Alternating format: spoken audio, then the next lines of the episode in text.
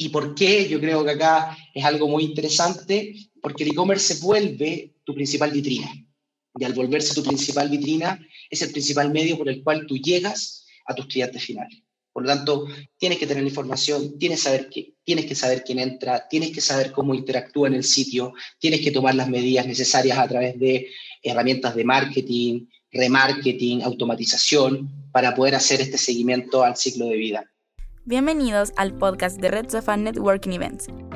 Descubre la nueva forma de hacer negocios. Crea y comparte tu Business Vitae para que más personas conozcan tu información de valor, tus intereses de negocios o los detalles de tus productos o servicios. ¿Necesitas un contacto específico? Haz networking de manera digital al ser parte de la red colaborativa para hacer negocios. Solicita conexiones con nuevas personas o ayuda a otros sugiriéndoles contactos de forma fácil y rápida. Red Sofa, la app para personas de negocios como tú. Durante este podcast conocerás las tendencias y técnicas para posicionar tu comercio en línea. Todo de la mano de Rodrigo Cerda, experto en e-commerce en América Latina. Bueno, esta presentación está orientada a poder conversar sobre el e-commerce y la nueva mirada que apunta hacia los negocios, eh, enfocándonos en los temas más particulares en, esos puntos claves que hoy día han impulsado al desarrollo tanto en temas de innovación, tecnología, que afectan propiamente tal al e-commerce. Bueno, soy Rodrigo Cerda, suplente de Ecomsur México.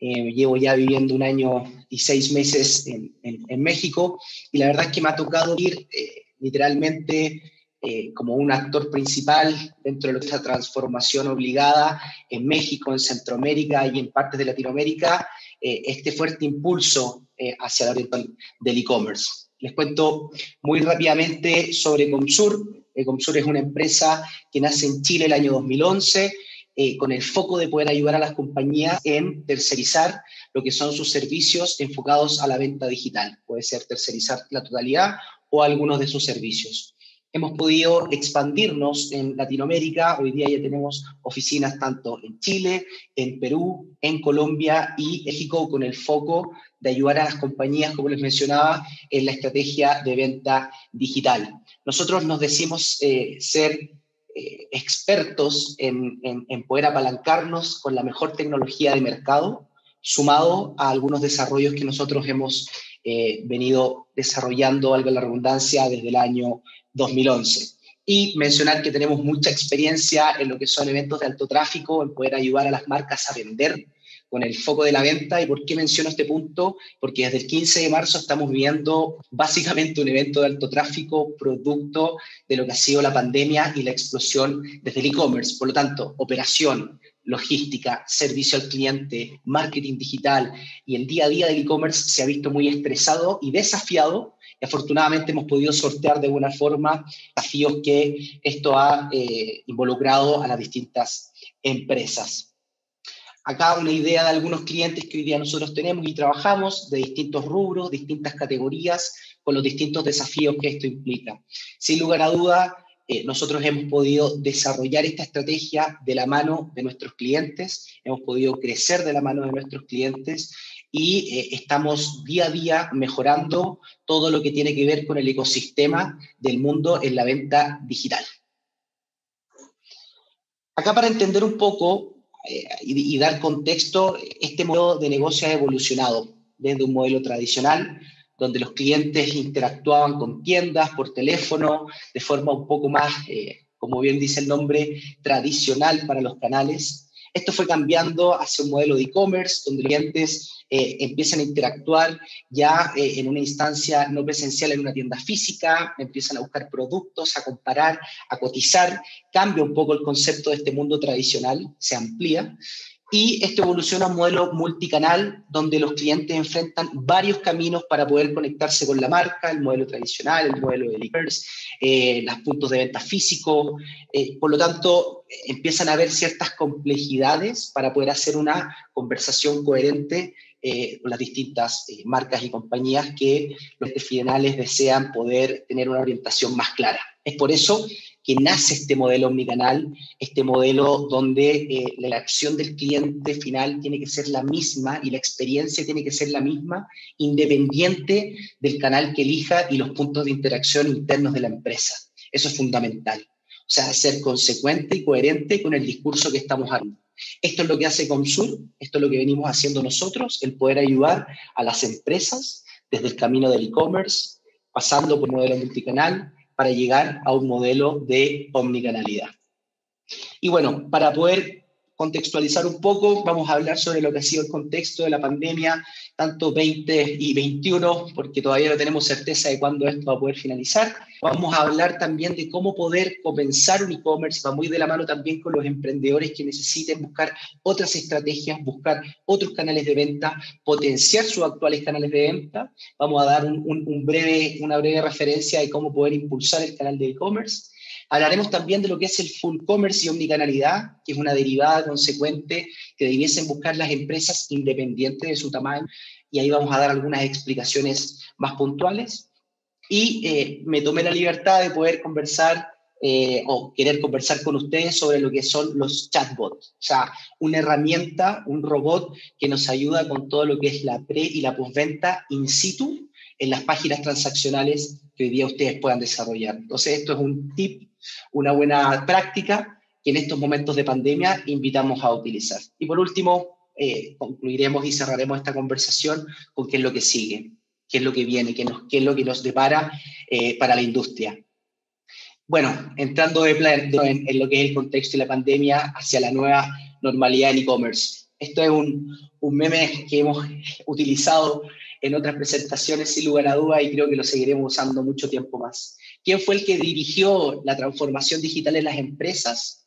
Respuesta rápida, el COVID-19. Sin lugar a duda, lo que hoy día está ocurriendo con la transformación digital en las compañías se esperaba que fuera tres, en cuatro o muy optimistamente en dos años más. Todo eso se adelanta empiezan los gerentes, los directivos, los encargados de estos proyectos que venían más adelante a apurar todo. ¿Apurar todo por qué? Porque las tiendas físicas cerraron, porque los canales tradicionales ya no estaban operando de la forma que uno esperaba, porque ya el inventario que tenían no lo podían entregar a venta los consumidores en los medios tradicionales. Por lo tanto, la transformación digital se volvió en un must, o sea, algo que sí o sí tenía que ocurrir. Y esto es mucho más explícito, o sea, el COVID no preparó a nadie, es algo que viene de frente, te golpea, te reestructura y te hace ver las nuevas oportunidades, dónde hay que poner el foco, qué canales son los que se deben priorizar, cuál es la estrategia que debo armar para poder enfrentar esto, cuándo va a venir esta, nueva normalidad consecuente. O sea, son varias las consultas y las preguntas que surgen dentro de las empresas. Por lo tanto, eh, muchos dicen el COVID ha afectado y ha sido así. El COVID ha sido una, algo fuerte y muy terrible para la humanidad, definitivamente sí, pero siempre hay que ver las oportunidades en estos momentos de desgracia, las oportunidades en estos momentos de incertidumbre y sin lugar a duda la transformación digital, el e-commerce o los modelos de ventas alternativos y no tradicionales se vuelven eh, una estrategia necesaria para poder avanzar. Acá algo muy interesante, el efecto en las distintas industrias, desde lo que fueron los potenciales perdedores hasta los potenciales ganadores que tendremos después de que, este terremoto pase, que, que esta incertidumbre baje. Acá principalmente destacar cosas que nosotros sabemos, todo lo que es turismo, todo lo que es temas de eh, viajes, aviación, automóviles, construcción, se vio muy afectada eh, durante el, el, primer periodo, dentro de marzo hasta mayo y junio, porque obviamente incertidumbre, habían reglas, habían regulaciones en distintos países que obviamente dictaban que estos, eh, estas categorías iban y estas industrias iban a ser afectadas. Pero por otro lado, hacia el futuro, hacia lo que viene después, los potenciales ganadores de esto, sin lugar a duda, va a ser todo lo que tenga que ver con telecomunicaciones, todo lo que tenga que ver con cuidado, eh, cuidado personal, suplementos alimenticios, la comida eh, y el e-commerce. O sea, la potencialidad que hoy día tiene el e-commerce es mover eh, todo lo que estaba en, en, un proyecto a que esté ocurriendo. Y muy, muy prácticamente algunos datos interesantes.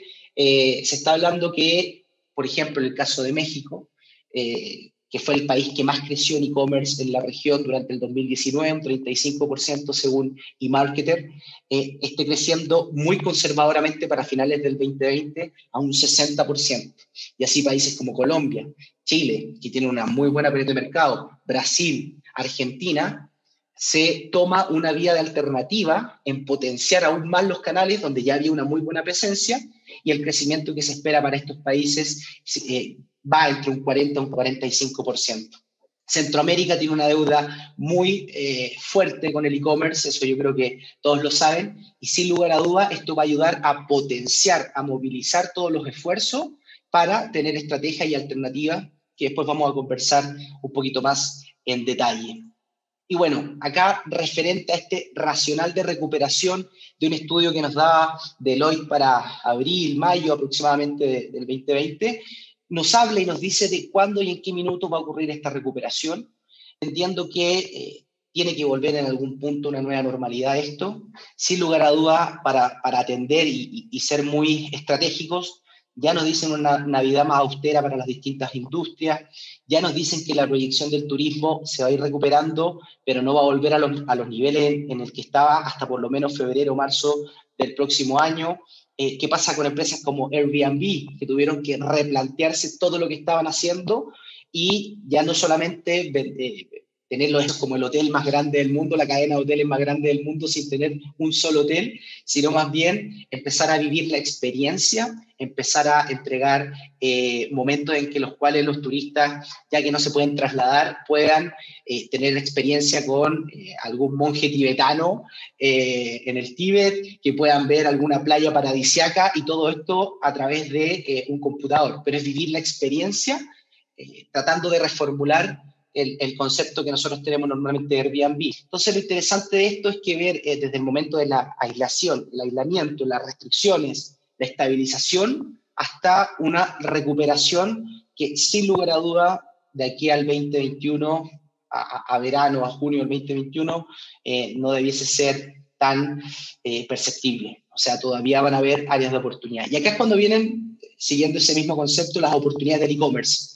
Si ya sabemos que vamos a tener una lenta recuperación en los negocios tradicionales, ¿qué es lo que hacemos para poner eh, juego, para poner en jaque mi estrategia y decir cómo veo al e-commerce como un aliado para poder seguir desarrollando y poder mantenerme? O sea, yo creo que es algo, algo que está muy, muy en juego hoy día en las economías de los distintos países a nivel macro y micro con emprendedores como eh, ustedes. Y bueno, acá algunas buenas prácticas, y algunos tips también que, que, han salido con la pandemia. Eh, hay algunos hábitos de compra y acciones que hay que aprovechar en, en, el e-commerce. Por ejemplo, se ha visto mucho pics de venta en horarios nocturnos, en fines de semana. Eh, acá hay que tener chatbot, hay que tener eh, atención extendida, asistentes virtuales que puedan estar apoyando la venta. O sea, si ya vamos a desarrollar o ya tenemos desarrollado algo, hay que empezar a tomar estos, estos puntos por, por completo hay un alto porcentaje de nuevos consumidores. O sea, por ejemplo, en Latinoamérica, tres de cada diez consumidores de e-commerce en, este proceso han sido nuevos consumidores. Es un dato súper relevante. No, no, podemos perder el foco. ¿Por qué? Porque van a cambiar los hábitos y los gustos del consumidor. Por lo tanto, lo que antes hacía de una forma, ahora a través del e-commerce, con la experiencia, con el foco, con la operación, con la logística eh, enfocada en poder cumplir con las promesas de despacho, por ejemplo, eh, es algo que sin lugar a dudas debiese eh, dar eh, un impulso a que confíen en la marca y confirmen en estas nuevas formas de llegar al cliente final.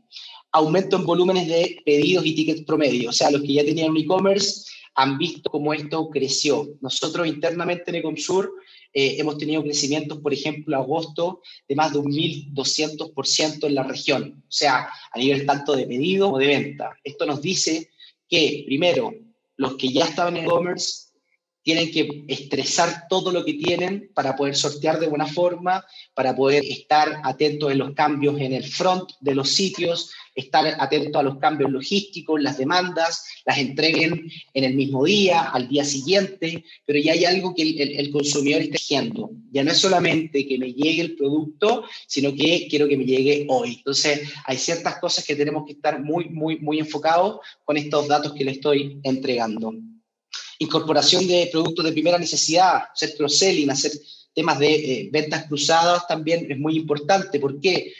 Porque si hoy día yo tengo un producto y sé que, por ejemplo, eh, vendo ropa o vendo artículos deportivos o vendo algún producto genérico X, eh, hay muchas marcas y compañías, por ejemplo, joyerías mexicanas que han incluido tener eh, tapabocas, infecciones, alcohol gel, eh, por dar un, ejemplo, una primera necesidad hoy día, y han tenido ventas muy, muy fuertes relacionadas a estos productos. ¿Por qué? Porque la gente quiere, necesita y está en búsqueda de este tipo de productos de primera necesidad. Por lo tanto, la empatía de las marcas tiene que ser muy coherente y consistente. Y por último, las medidas sanitarias se va a informar. O sea, tener la comunicación, cómo hoy día preparo los pedidos, cómo los entrego. Son algunos tips que han hecho y, han potenciado la confianza de los clientes en eh, marcas del mundo eh, tradicional en los distintos países. Entonces yo creo que esto es algo que está ocurriendo, está pasando como contexto y hay que tomarlo para poder eh, sortear de buena forma lo que viene hacia el futuro. Tema de los marketplaces. O sea, esto es muy, pero muy relevante. Nosotros sabemos que es muy eh, clave tener e-commerce, potenciar el canal propio, ser dueño de, tus clientes y la información de tus clientes para poder tomar buenas estrategias, para poder eh, preparar la comunicación de buena forma. Pero también es muy importante tener distintos canales de venta, distintos puntos por los cuales yo pueda llegar eh, y ampliar obviamente las ganancias, los ingresos que yo espero generar. Por lo tanto, se está recomendando tener una participación que no sea superior en los marketplaces por el contexto en el que estamos, que vaya entre un 20 o un 30%. Eso ya me va a generar un buen, una buena participación en el mercado de los marketplaces, me ayuda también a poder potenciar las ventas, pero sin olvidar el foco principal, que es tener tu canal, eh, tu e-commerce. Y, y, por qué? Yo creo que acá es algo muy interesante, porque el e-commerce se vuelve tu principal vitrina. Y al volverse tu principal vitrina, es el principal medio por el cual tú llegas a tus clientes finales. Por lo tanto, tienes que tener la información, tienes, saber tienes que saber quién entra, tienes que saber cómo interactúa en el sitio, tienes que tomar las medidas necesarias a través de herramientas de marketing, remarketing, automatización, para poder hacer este seguimiento al ciclo de vida. Pero los marketplaces son un one-stop shop lejos que hemos tenido en la pandemia. Acá algunas buenas prácticas globales que hemos podido ver, sin lugar a duda, el desarrollo de los hubs urbanos, o sea, mini bodegas en puntos estratégicos para poder estar abasteciendo y llegar de forma más rápida a distintos puntos de la ciudad. Distribuidores como partners de almacenamiento y picking. O sea, si yo tengo una alianza con centros de distribución, eh, supermercados, almacenes o tiendas, como aparece en el ejemplo, la idea es poder aprovechar ese stock que yo tengo con ellos, poder visibilizarlo en mis canales de e-commerce o mis canales de venta digital y hacer un aprovechamiento eh, de, esta, de esta manera omnicanalidad de diferentes vitrinas. O sea, hoy día el poder tener eh, e-commerce, tiendas físicas, marketplace eh, o algún otro punto de canal de venta unificado y el stock que yo puedo tener, dispararlo a estos distintos canales, inyectarlo a estos distintos canales, es un aprovechamiento. Por ejemplo, las dark stores. O sea, estas, estas mini locaciones donde yo tengo cortina cerrada, no puedo vender mis productos al final, pero puedo hacer un aprovechamiento del stock que tengo en, en, estas tiendas y poder abastecer eh, a los pedidos que vienen del mundo digital. Son algunas estrategias, algunas herramientas. Y sin duda, lo que ha revolucionado en este tiempo eh, la venta eh, digital han sido herramientas como WhatsApp, nuevos canales de comunicación, WhatsApp Business, notificaciones en línea. Es repensar cómo el cliente puede llegar más rápido a mí tener las estrategias por WhatsApp, mi catálogo por WhatsApp, poder linkearlo a algún carrito de compra y eh, hacer esa venta a través de un canal que todos ocupan y que sin lugar a duda se vuelve totalmente estratégico. Son algunas buenas prácticas globales. Pero bueno, en definitiva, algunas preguntas que van surgiendo. ¿Cómo avanzan las compañías? ¿Se aceleran los procesos por el COVID? ¿Seguimos al mismo ritmo? Eh, y acá una pregunta que se las dejo para la interna. ¿Ustedes cambiaron su, chip básicamente con lo que ha sido la pandemia y los nuevos desafíos que, nos ha traído, los dejo para, para que lo puedan pensar. Ahora, con el interés de poder dar algunas recomendaciones para los que estén incursionando e incluso los que ya tengan un e-commerce, me gustaría darles algunas buenas prácticas en este camino hacia la nueva normalidad, entendiendo que hay tiempos, entendiendo que hay ansiedades, que hay expectativas, pero es muy importante el poder darle una planificación a los proyectos de e-commerce, entender la relevancia que esto tiene, entender la inmediatez que esto tiene. Aquí no estamos hablando, por ejemplo, en el mundo del B2B, donde uno hace un, un picking o una preparación de 45 cajas en un pallet y eso se va a un retailer. No, acá estamos hablando de piqué unitario, estamos hablando de foco, rapidez, agilidad, cumplir con la promesa de despacho, estar muy eh, alineado con eh, las expectativas del cliente final. Por lo tanto, vamos a ir entrando un poco en, en este concepto. Ahora, principal, ¿Por qué? ¿Cuál es la razón de, por ejemplo, tener un directo al consumidor, un D2C o B2C, dependiendo de la sigla que estemos ocupando? Y me centro y me voy a centrar un poquito más en esta conversación en, en, el mundo del directo al consumidor. Primero, para la marca, vender más. O sea, es un canal que hoy día está permitiendo aplanar la desaceleración de las empresas, lugar a duda. Segundo, poder posicionar la marca. Eh, entendamos que en esta nueva normalidad los gustos de los consumidores van cambiando y hay que aprovechar eso también. O sea, posiciona tu marca, comunica tu marca y haz que venga y ingrese tráfico de calidad a, a, a tu plato e-commerce para que la conozcan y para que compren. Después, acercar la marca al cliente, lo decíamos al principio. El e-commerce se transforma en la principal vitrina. Por lo tanto, tenemos que comunicar, tenemos que eh, entender qué está buscando el consumidor relativo a tu industria, eh, poder dar alternativas en el día a día de lo que hoy día a lo mejor eh, un Rappi, un Corner Shop, un Uber, eh, Eats, por ejemplo, está entregando, que es un mar son un marketplace, entregan visión para las tiendas, pero se quedan con, con, se adueñan en el fondo del cliente final. Por lo tanto, es acercar a la marca, es tratar de acercarlo mucho más a tu e-commerce con la comunicación que corresponde. Posibilidad de conocer al cliente real. O sea, eso es algo que va muy de la mano con lo que estábamos conversando anteriormente. El poder saber quién me está comprando, el entender el, customer journey que tanto se habla eh, los distintos puntos. O sea, si ya tengo una empresa, tengo una tienda física, tengo un e-commerce y quiero saber cuándo me compra el e-commerce, cuándo me compra la tienda, bueno, tengo que conectar, tengo que poner un poquito de tecnología, tengo que empezar este camino omnicanal, por ejemplo. Y así también eh, ofrecer otro medio para experimentar con la marca. Tenemos muchos clientes que ellos lanzan eh, eh, algunas líneas exclusivas, eh, tienen algunas políticas de precio distintas, mejores incentivos de descuento cuando son, eh, cuando son relevantes. Entonces es empezar a ocupar un laboratorio que tiene que funcionar bien, que este experimento no es solamente dejarlo en un experimento, sino estar experimentando en el día a día ¿Qué quiere decir esto? Hacer A-B testing, ir probando, cambiando, modificando el sitio, el día a día. Entonces, esos son temas para la marca. Y para el cliente, sin lugar a duda, lo que hemos visto, comodidad, comprar a cualquier hora, en cualquier lugar, más aún en el contexto de pandemia que hoy día nos encontramos. Ahorro de tiempo, compra más rápida, eh, elijo mi carrito, lleno con producto, hago un clic y se compró. Sencillo. Comparación de producto-precio, esto es algo que yo creo, yo lo veo desde el punto de vista positivo, que eleva los estándares de la industria, por lo tanto los clientes tienen acceso a comparar más rápido, e incluso a lo mejor no compran por el e-commerce, van a la tienda física, pero tomaron la decisión en el e-commerce. Entonces eso es algo bien interesante que ocurre. El range de producto, o sea, primero, el cliente tiene una disponibilidad mucho más amplia de SKUs, de eh, ítems, básicamente para poder elegir.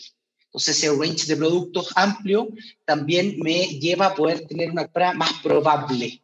O sea, la regla mágica del e-commerce es range de productos y profundidad. O sea, tengo stock y cantidad por cada unidad. Eso es súper importante. Facilidad para encontrar los productos. El cliente quiere poder tener un buscador inteligente que él pone zapatilla, chamarra, tenis o como queramos llamarlo, chaqueta, y que él encuentre el producto que está buscando es indispensable un buscador inteligente. Y apoyo a las pymes con el emprendimiento. Por ejemplo, en Chile se hizo una iniciativa, en Chile se produce lo que es el Cyber Day Cyber Monday como principales eventos del e-commerce, en donde hace poco, en, en agosto, se incluyó el, el, el Cyber Monday, eh, perdón, el Cyber Day eh, para emprendimiento. Entonces hubo una iniciativa de los emprendedores en Chile de poder potenciar todas estas marcas, todas estas compañías, estas empresas pequeñas, medianas, que no podían tradicionalmente a tener un tráfico muy aumentado aún, pero eh, una landing page especial donde la gente podía acceder y el 20% de las compras que se efectuaron en Cyber Day eh, fueron exclusivamente estas tiendas de emprendimiento, lo que es algo muy interesante. Pero bueno, ahora entramos ya más de fondo en, lo que son las etapas para armar un e-commerce. ¿Cómo lo hacemos? Primero, eh, vemos que hay que seleccionar el líder del proyecto, un líder interno o una consultora. Segundo, equipo interno o equipo externo. Y o, va a depender cómo queramos modelarlo. Tercero, seleccionar plataformas, software, lo que me va a estar dando el sustento para que mi sitio esté funcionando. Cuarto, implantación del ecosistema de e-commerce. Ya vamos a entrar a conversar de eso. Y por último, operación igual e-commerce. O sea, el día a día, cómo lo voy potenciando, no solamente en temas logísticos y servicio al cliente, sino en la operación del día a día del e-commerce, que ya vamos a conversar sobre eso. Entrando en el primer punto, sobre seleccionar un líder del proyecto, ya sea interno o una consultora, necesitamos tener a alguien que sea responsable, que sea cross a la compañía, que pueda tomar decisiones, que conecta las distintas áreas a logística, comercial, a marketing, a operaciones, eh, y sea un gestionador de todos los requerimientos internos que vayan surgiendo. Hay que armar un MVP. ¿Qué quiere decir esto? Un MVP es un mínimo producto viable si empezamos a pensar más para emprendedores, que quiero tener esto en mi e-commerce, quiero vender esto otro, y que el color eh, y, que la categoría, vamos a perder tiempo ahí. Por lo tanto, hay que armar un MVP, decir, vamos a salir con esto, y en el día a día, en la operación del e-commerce, vamos a ir transformando a lo que realmente puede llegar a ser el e-commerce. Pero siempre hay que partir por algo y ser concreto. Armar un PNL, importantísimo, saber cuáles van a ser tus costos, tu inversión, costos de marketing, costos de gente, eh, cuánto cuesta el packing de los productos, cuánto está la logística de última milla. O sea, tomar los puntos relevantes, proyectar ventas. Y, tú, algunos van a decir, es que yo no tengo experiencia en el e-commerce. Bueno, hay que hacer algunas suposiciones. Esa es la gracia de un PNL, que yo puedo tener algunas suposiciones e ir jugando en torno a eso entender cuáles son mis COX, mis costos internos de venta, eh, para ver si es rentable también lo que estoy haciendo. O sea, es ponerle número, finanza y, poder proyectar algo en serio. Después, buscar propuestas digitales, entender qué agencia me ofrece A, qué agencia me ofrece B, cómo lo quiero hacer, marketing digital, eh, la integración de este ecosistema, en fin, evaluar sistemas y evaluar plataformas, sin lugar a duda. Nos vamos a ir, por ejemplo, voy a mencionar algunas en algunas en algunos ejemplos de plataforma. Me quiero ir por un Shopify, me quiero ir por un Vitex, me quiero ir por un Magento, eh, porque después ya entramos a hablar del mundo de plataformas como Salesforce o como Hybris de SAP o Oracle. Son plataformas muy robustas, pero entonces parto más abajo y digo, el modelo que tiene cada plataforma me adecua. Algunos tienen indexación a la venta, otros me cobran un fijo, otros me cobran un voucher por el año. Bueno, ahí voy pensando, pero ser plataformas escalables tratar de hacer ese esfuerzo. Es muy recomendable desde mi punto de vista. Luego alinear requerimientos internos, canalizar requerimientos también hacia afuera, o sea, entender eh, qué voy a salir, con qué quiero salir eh, y estos requerimientos qué impacto tienen internos y externos. De manera, si trabajo también con un equipo eh, de forma paralela, como un consultor o algo por el estilo. Y llevar a puerto el proyecto. O sea, acá no hay rocket science, o sea, son cosas que se tienen que hacer tanto en un proyecto de e-commerce como en algún otro tipo de proyecto. Luego, en el, esto del equipo interno y externo, uno puede decir muy rápidamente, voy a externalizar todos mis servicios con un tercero, voy a internalizar toda la operación, desde montar la tienda hasta entregárselo al cliente final y conectarme con distintas paqueterías, o voy a tener un híbrido en contratar algunos servicios con externo y otros servicios los manejo yo, que es una contratación parcial. Acá, ¿qué cosas son claves? Inversión disponible, experiencia de tu equipo y las capacidades que tiene tu equipo, economías de escala. A lo mejor a mí me sale más caro hacer algunas cosas que a un tercero que ya tiene la forma de hacerlo y la forma de operar eh, puede ser más barato. Acá la, clave, sin lugar a dudas, es decir quién lo hace mejor y quién lo hace más barato. O sea, mejor como eficiencia y más barato en el costo real de la inversión que ustedes puedan estar haciendo. ¿Y cuál es la importancia del canal a nivel compañía? Eso es determinante. Si esto es un proyecto compañía, no tengo la experiencia, no un tercero. Si esto es un proyecto a nivel eh, prueba, algún piloto, lo puedo tomar sin ningún problema, asumiendo que voy a tener áreas de oportunidad y errores. Luego, lo que es selección de la plataforma, ver el carrito de compra, lo que les mencionaba anteriormente, tener herramientas de reportería, saber en el día a día los KPIs logísticos, los KPIs de venta, los KPIs de eh, cómo está el catálogo en el sitio, eh, los SKUs en el almacén o en la bodega, cómo está la promesa de despacho. Tengo que tener información. Por eso está el punto reportería. Mail marketing, CRM. Puedo tener un sitio extraordinario, pero si no llevo las instancias necesarias para generar conversión, tráfico, etcétera, no voy a llegar a ningún lado. Eh, un OMS, necesito tener un orquestador para poder conectar distintos sistemas, mi facturado electrónico, la plataforma, la última milla, en fin, son preguntas que van saliendo. WMS, ¿tengo algún programa o algún módulo de un programa que me ayude a hacer el picking y el packing?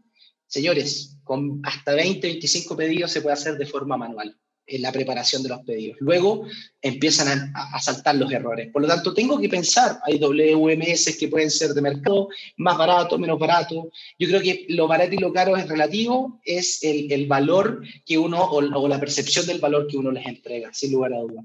Y por último, tener una plataforma de servicio al cliente. Te van a llamar por preventa y por postventa y por otras cosas que no son de e-commerce. Hay que responder en tiempo y forma.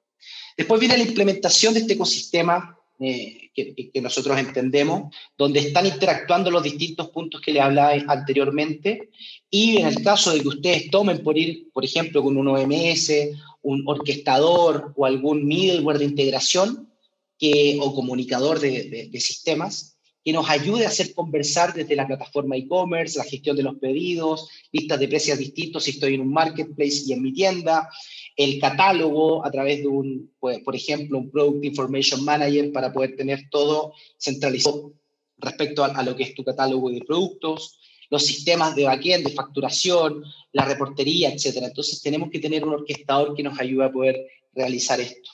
Y por último viene lo que nosotros entendemos por la operación y los servicios del e-commerce. Son servicios requeridos para el funcionamiento y entendemos el buen funcionamiento con lo que son servicios del día a día, entre sistemas, apoyo y consultoría, desarrollo del frontend para hacer cosas entretenidas en el sitio, mantenimiento web para cambios en el día a día, servicio al cliente clave, mail, chat, teléfono, el nivel 1, las personas que van a estar conectándose con el cliente final, mantenimiento del catálogo y logística. Y por otro lado, lo que es marketing digital y de medios, llevar eh, tráfico de calidad, generar performance en el sitio, cumplir con los requisitos de las tasas de conversión a través de plan de medios, performance, email marketing, redes sociales eh, y servicios creativos. Estas son algunas de las etapas que nosotros consideramos interesantes para poder planear, para poder armar un e-commerce y para poderle una bajada con números, sin lugar a dudas.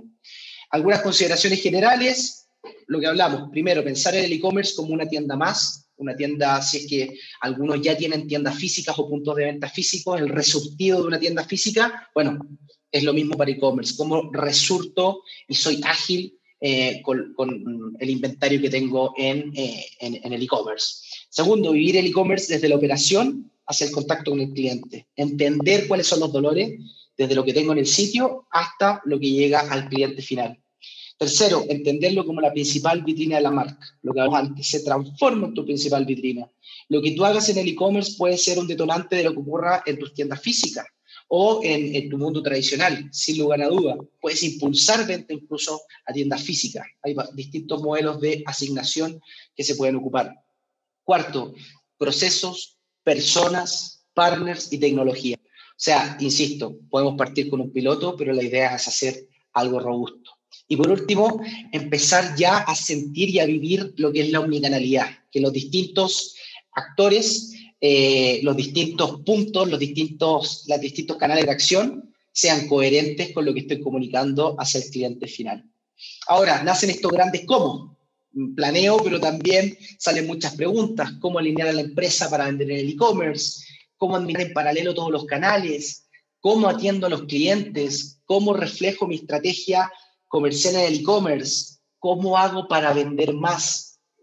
¿Cómo hago para tener un canal que sea totalmente eh, un punto dentro con los clientes finales. O sea, son algunas preguntas que son normales y que nacen. Es por eso que nosotros eh, acá, y, justo estamos cambiando de tema, empujamos lo que es el full e-commerce y este camino de omnicanalidad en la práctica. ¿Y qué quiere decir esto? Eh, en el caso de que ustedes, a lo mejor con algunas compañías quieran tercerizar, pararlo totalmente su operación, les empiezo a entregar algunas definiciones.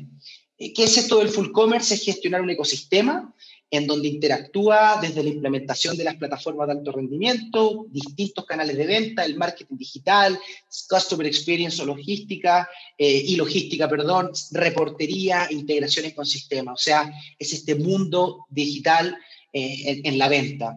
Y acá básicamente un ejemplo de qué puede ser una plataforma de full commerce, lo que me ayuda a gestionar integración con distintos marketplaces, con Mercado Libre, con Amazon, algunos relevantes en otros países, tener la integración obviamente directa con mi sitio de e-commerce para la gestión de los pedidos, atención del cliente y seguimiento, la gestión de los pagos, o sea, ser hábil si hay que hacer alguna cancelación, si hay eh, notas de crédito, si hay que formular distintas necesidades de los clientes, logística y almacenamiento, poder estar conectado con las distintas bodegas, almacenes, canales de distribución, tiendas físicas, etcétera difusión de marketing digital y el catálogo de los productos. Esto es lo que hablamos como una plataforma de full e-commerce que me ayuda a gestionar el ecosistema. ¿Y qué entendemos por omnicanalidad? La omnicanalidad es básicamente el entender que estos canales que les estoy mostrando están interactuando. Desde que un cliente nos compra por el e-commerce, que después este pedido puede ser abastecido desde la bodega que ustedes tengan, desde una tienda física, y cómo el cliente quiere recibir este pedido, si quiere que se lo dejen a casa o eh, a la oficina, si quiere ir a la tienda física a buscarlo o a algún punto de recolección con un tercero aliado con el que trabajemos. Lo importante es esto, de nuevo, independiente del camino, la interacción debe ser la misma eh, con el cliente final. Y la omnicanalidad en la práctica, ¿qué quiere decir en ejemplo? Por ejemplo, que algunas siglas, el BOPIS, Buy Online, Pick Up in Store. O sea, entender que puedo comprar en la tienda y lo puedo ir a recoger a una tienda física. Eh, cuando hablo de comprar por la tienda me refiero a, través del e-commerce. Tener SAC omnicanal, o sea, el servicio al cliente que sea coherente en función de eh, si por la tienda física me hacen una consulta o si me hacen una consulta por el e-commerce o tengo que tener gestionado los ejecutivos, sé funcionar de la misma forma independiente del canal. Eh, significa también compra online, entrega en tienda o eh, en, un distribuidor con un punto de retiro. El stock omnicanal, o sea, yo tengo un stock que dispara a distintos canales de venta, es clave, ya sea el marketplace, el e-commerce o a otro. Compra en tienda eh, con despacho a domicilio, o sea, eso es fundamental. Por ejemplo, compra online con stock de tienda y hacer el picking de los pedidos en la misma tienda, o sea, la preparación compre la tienda con retiro eh, en tienda o distribuidor. O sea, una multiplicidad de, opciones que me trae la, la, omnicanalidad, que va con cosas tan particulares como quiero devolver en la tienda algo, eh, puedo hacer eso, o sea, tengo las herramientas para tener conectado con mis notas de crédito, de débito o, o lo que sea necesario para poder responder al consumidor final. Bueno, son algunas preguntas clave. Y por último, esto de reportería omnicanal tener un, panel donde saben cómo los van las ventas en A, en B o en C. Sin lugar a dudas, marca una diferencia muy, pero muy importante. Entonces, estas son unas prácticas eh, de lo que es la omnicanalidad, de lo que entendemos por el mundo omnicanal, que ustedes pueden empezar a, a, cranear, a planear, a, a, hacerlo de manera más estratégica. Y bueno, ya terminando con eh, uno de los últimos importantes, lo que es el chatbot como canal de información y venta. Esto es clave para los que ya tienen su e-commerce, hay distintas herramientas de mercado, pero esto les da una aproximación de qué es y por qué me sirven. Primero, ¿qué es un chatbot? Un chatbot es un programa informático que me posibilita el tener una comunicación ágil, rápida, con las personas que están interactuando a través de respuestas automáticas eh, prediseñadas u orientadas según lo que el consumidor final me está preguntando. Entonces, ¿por qué lo necesitamos? Primero, inmediatez. Eso es que en estos eventos de alto tráfico, en lo que estamos viendo hoy día, eh, obviamente los canales tradicionales de servicio al cliente están colapsados. Eh, mail, chat, teléfono demoran mucho. Pero hay consultas que los clientes pueden solucionar rápido. Y un chatbot, este robot, con un árbol de información, puede ir respondiendo y puede ir aprendiendo. Eso es lo interesante. Entonces, te produce esto de la inmediatez, los clientes que han una buena percepción, una buena sensación de la interacción con la tienda, eh, les permite incluso hacer venta a, ustedes a través de los chatbots bien orientados según lo que está preguntando el consumidor, que igualmente lo puede llevar una venta. Segundo lugar, seguimiento de los pedidos. ¿Dónde está mi pedido? Importante la pregunta hoy en día, que todo es inmediato. Los chatbots te pueden entregar información del pedido, dónde se encuentra, en qué estado está, cuándo le va a llegar, si obtiene la información de distintos sistemas. Y preguntas, eh, perdón, respuestas automatizadas y personalizadas. Toda esta creación nos ayuda a tener una optimización de los recursos. Y bueno, ¿cómo lo hacemos en, esta, en esta línea? Algunos tips y consejos o experiencia. Primero está el, poder hacer el kickoff de este proyecto para poder levantarlo eh, con alguna herramienta de chatbot. Aquí la verdad ustedes pueden diseñarlo efectivamente, pero en honor al tiempo les diría, eh, en, en, lo que estamos, busquen algún proveedor que ya lo tengan y no reinventen la rueda. O sea, hay que aprovechar las cosas de buena forma hoy día. Eh, levantar los términos y condiciones del e-commerce, que sea coherente lo que me comunico del robot con lo que yo tengo como mis términos y condiciones de uso en, la plataforma. El look and feel del sitio, cómo quiero que se vea, en dónde se vea el chatbot, este asistente virtual, que se vea en, en la esquina inferior derecha, quiero posicionarlo en alguna otra parte, cuáles son las buenas prácticas y la identidad y personalidad de la marca que esté reflejado en este robot, sin lugar a dudas. El onboarding.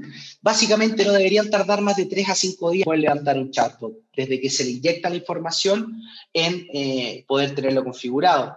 Completar una plantilla con menús, preguntas y respuestas que hará el robot. O sea, eso es clave, elemental. ¿Qué información le voy a entregar al cliente final o al, o al, de tanto de preventa o de postventa en función de la información que tengo eh, disponible en el sitio, la canaliza y eh, levantar dudas sobre algunos procesos de la marca. También es importante que ustedes consulten a, este proveedor, por ejemplo, de chatbot, eh, si, si, no les quedan claros algunos puntos, estén cuestionándolos para poder tener un buen desarrollo y, performance. Feedback y aprobación. Primero, enviar el bot a un ambiente de prueba, que ustedes revisen, que vean si está funcionando de acuerdo a, lo que, a sus expectativas levantar correcciones, modificaciones y mejoras, es el momento para hacerlo. Si es necesario cambiar algo, solicitar al proveedor inmediatamente. Y cuando todo esté en orden, cuando, cuando la marca esté con el OK, es momento de publicarlo en el sitio. Luego, con lo que es salida a producción, entre uno o dos días, no debería tomar más de eso en lo que la configuración solicitar a, su equipo de UX o, a, los diseñadores que ustedes tengan la carga del bot en este sitio, poner el script puntual del robot en el sitio y eh, notificación, obviamente, desde el proveedor hacia ustedes cuando eh, este robot ya esté eh, Y el mantenimiento del día a día es poder estar eh, teniendo a un equipo, a una célula responsable para cargar promociones, cada vez que se activan campañas, el robot esté atento a estos cambios.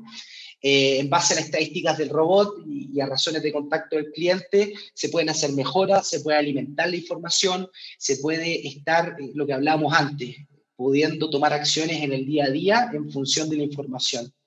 Y eh, obviamente hay que estar actualizando la información. Si tengo algún cambio en los términos de ediciones, tengo que ser coherente con lo que este robot vaya a estar comunicando. Entonces, esto es algo muy rápido que quise eh, mostrarles algo que es, es, es, de poco, poca inversión y de alto impacto. Necesitamos que la gente, incluso con asistentes virtuales que estén comunicados con los bots, hacer venta a través de los sitios. O sea, algo que sin duda los invito a poder tener como un canal eh, complementario. Y bueno, ¿qué sigue? ¿Qué, vamos? ¿Cuáles son estas tendencias? Primero, lo que está relacionado al e-commerce, la necesidad de una infraestructura escalable, partir, partir por algo y partir en, crecimiento con esto.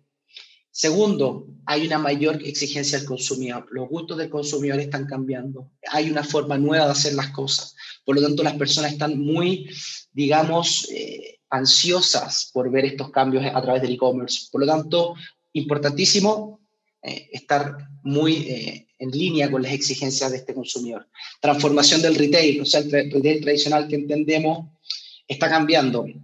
Las compañías, por ejemplo, en algunos países como Estados Unidos, eh, los, grandes espacios, los malls, en los shoppings, en los centros de, de compra, se están transformando en abastecimientos de puntos logísticos.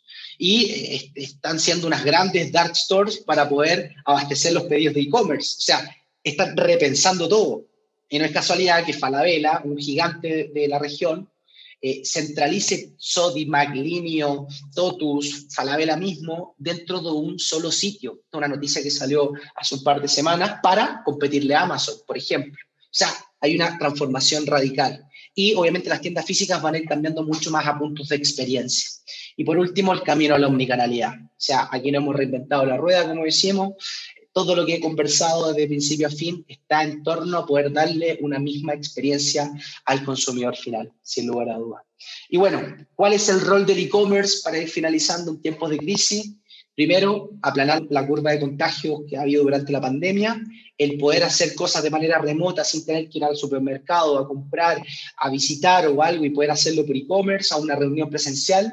Eh, ahí mezclo un poco más con lo que es la conectividad sin lugar a dudas, ha ayudado a aplanar la curva de contagio. Y por último, aplanar la curva de desaceleración económica. Hoy día, lamentablemente, muchos países están por, por, por, temas económicos.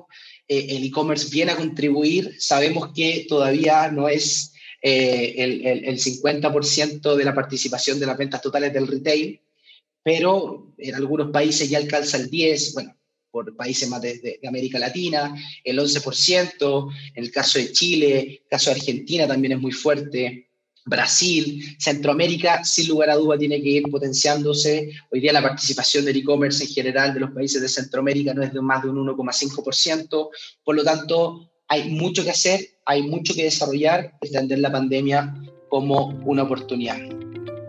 Gracias por escuchar este episodio de Red Sofa Networking Events. Recuerda seguirnos en Facebook e Instagram como redsofa.events. También puedes descargar nuestra app Red Sofa en App Store y en Play Store. Si quieres más información, puedes visitar www.redsofa.global.